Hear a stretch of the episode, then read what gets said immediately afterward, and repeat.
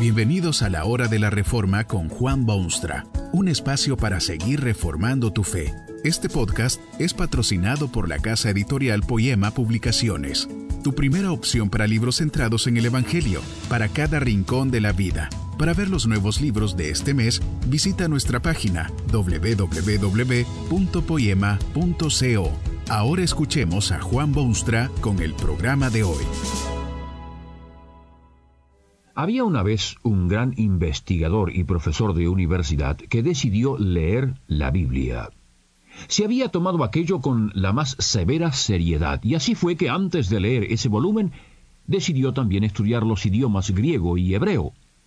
Esos fueron los idiomas en los que este libro fue escrito originalmente, y pensó que si de verdad iba a estudiar aquel libro, le sería necesario saber con exactitud lo que él mismo decía estudió duro y largo tiempo. Al fin de esos prolongados estudios, escribió un libro sobre sus descubrimientos literarios. Escribió artículos profundos sobre cosas curiosas que había encontrado en la Biblia, cosas que muchísima gente antes de él jamás habían descubierto.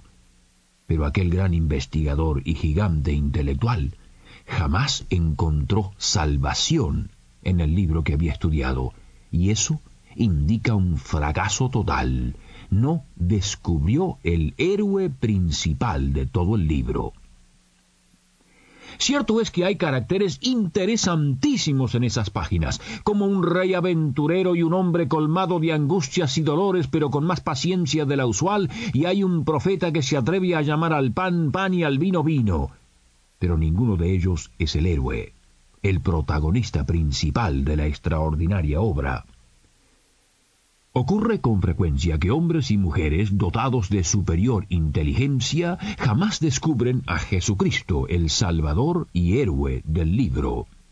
Usted puede leer magníficos ensayos sobre las formas literarias de la Biblia y sobre la sabiduría estupenda que contiene y sobre los elementos de historia que allí se encuentran o sobre leyes dietéticas del antiguo pueblo hebreo y de la inimitable poesía de los salmos pero ni una palabra sobre el héroe principal, que es indudablemente Jesucristo, el Hijo de Dios. Cuando el Hijo de Dios estuvo en el mundo mantuvo muchísimas conversaciones, unas amables y otras bastante violentas con sus contemporáneos. Algunos de ellos se opusieron con vehemencia a sus enseñanzas y sus propósitos, discutieron con él sobre quién era y cuál su misión.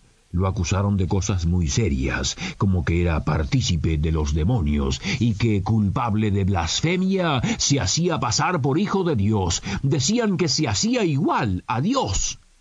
Y esto era gente maravillosamente informada sobre las escrituras.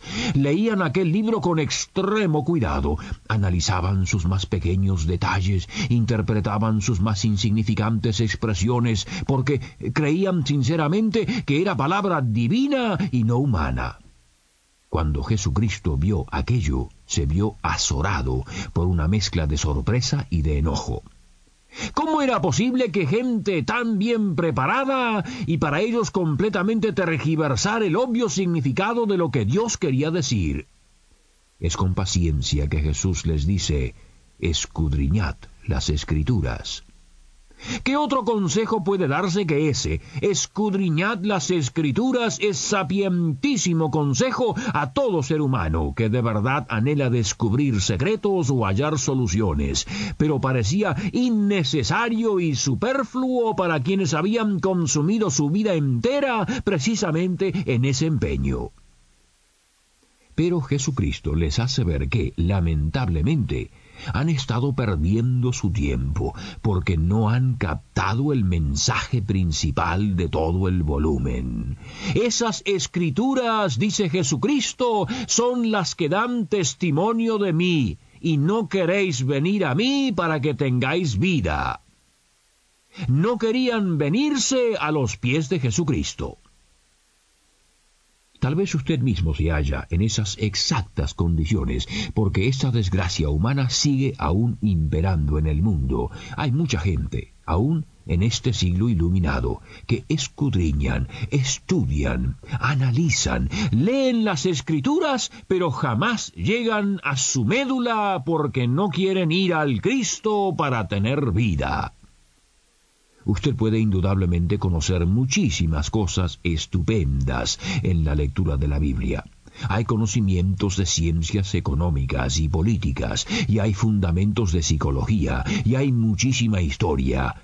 Pero si usted no descubre el héroe del libro, la Biblia no es más que otro volumen de los miles y miles que existen. Usted ha frustrado el propósito específico para el cual este libro fue dado a la humanidad. Eso es una incalculable tragedia. El héroe de la Biblia es Jesucristo. Tal vez usted no considera necesario a Cristo en su vida personal.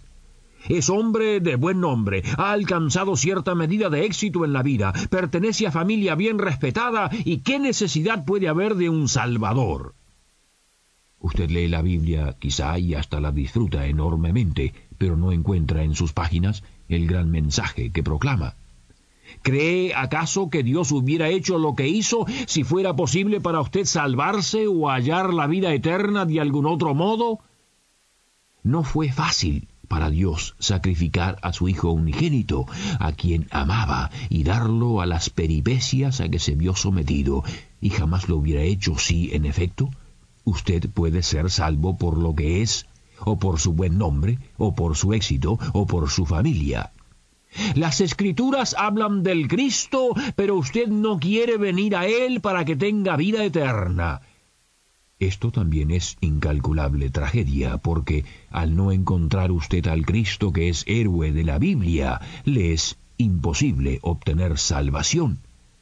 Ese mensaje es el centro de todo, la columna vertebral, el objetivo primero. Y quien no ha sacado esto del libro, francamente, ha tergiversado sus valores y significado.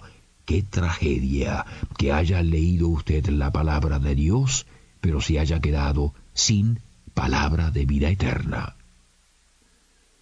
Tal vez usted admite sí su necesidad de salvación. Ha analizado su vida entera y la considera un genuino fracaso. Hasta le da vergüenza casi hablar de ello. Reconoce que las cosas han andado mal en su vida y que jamás ha podido encontrar solución al dilema de su vida. Está seguro también que si siguen las cosas como están, está destinado al desastre, si no eterno, por lo menos temporal. Pero no se atreve a entregarse incondicionalmente y buscar refugio en aquella figura que las páginas bíblicas dibujan con tanta claridad y precisión. Lee si la Biblia por costumbre o por gusto personal o hasta para instruirse en cuestiones de sabiduría diaria, pero no siente el deseo de arrojarse en los brazos de aquel Cristo que extiende sus manos amorosas desde esas páginas e invita al cansado peregrino a hallar descanso en su regazo. ¿De qué valor puede serle su lectura de este libro? Si no lo lleva a doblar su rodilla ante el Cristo de la cruz, todo es inútil y tiempo perdido. ¿No es usted en ese caso distinto en nada a aquellos que disputaban con el Cristo y de quienes se habla tantas veces en los Evangelios? Usted puede hasta ser reconocidamente religioso, como lo eran aquellos señores que discutían con el Cristo. No había gente más religiosa y espiritual que aquellos, pero fue a los tales que Jesucristo se vio en la necesidad de decirles, no queréis venir a mí para que tengáis vida. El tiempo pasa, vuela casi, la eternidad se aproxima, para unos antes que para otros, pero para todos Puede usted verla en lontananza. Dios ha publicado su libro con el héroe principal que es su Hijo Jesucristo. La gran cuestión es ¿qué hará el hombre con ese Cristo, protagonista principal del estupendo relato? Qué cosa maravillosa y conmovedora resulta cuando alguna persona lee este libro, descubre a su héroe principal y oye el mensaje claro de Dios. Porque de tal manera amó Dios al mundo que ha dado a su Hijo unigénito, para que todo aquel que en él cree no se pierda, mas tenga vida eterna. El hombre es transformado en su esencia cuando entiende y recibe ese mensaje de la Biblia. La vida empieza a tomar rumbos mucho más dichosos. Las relaciones parecen endulzarse. Llega el gozo inmenso de la salvación. Las escrituras hablan claramente del Cristo. Ese es el hilo principal de todo el volumen, que puede uno verlo desde el principio hasta el fin.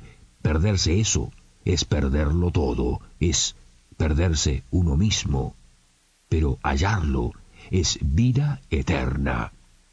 Usted puede preguntarle a alguien que ha encontrado al Cristo en las páginas de la Biblia para que le dé testimonio de lo ocurrido en su vida le dirá que ese descubrimiento no sólo transformó su vida presente, mejorándola desde todo punto de vista, sino que le dio además la certeza de lo que Dios llama la vida eterna, la salvación, su pedazo personal de aquel cielo maravilloso que espera a todos los redimidos en la sangre de Jesucristo. El niño y el docto Ambos necesitan al Cristo, ambos deben buscarlo, ambos se gozarán igualmente en el héroe de la Biblia. Que este mensaje nos ayude en el proceso de reforma continua según la palabra de Dios. Si quieres profundizar en la exposición bíblica, puedes buscar más recursos en www.poema.co. Allí encontrarás libros que te ayuden a entender la palabra de Dios y aplicarla a tu vida. Poema, el Evangelio para cada rincón de la vida. Nos vemos en el próximo episodio de La Hora de la Reforma con Juan Bonstra.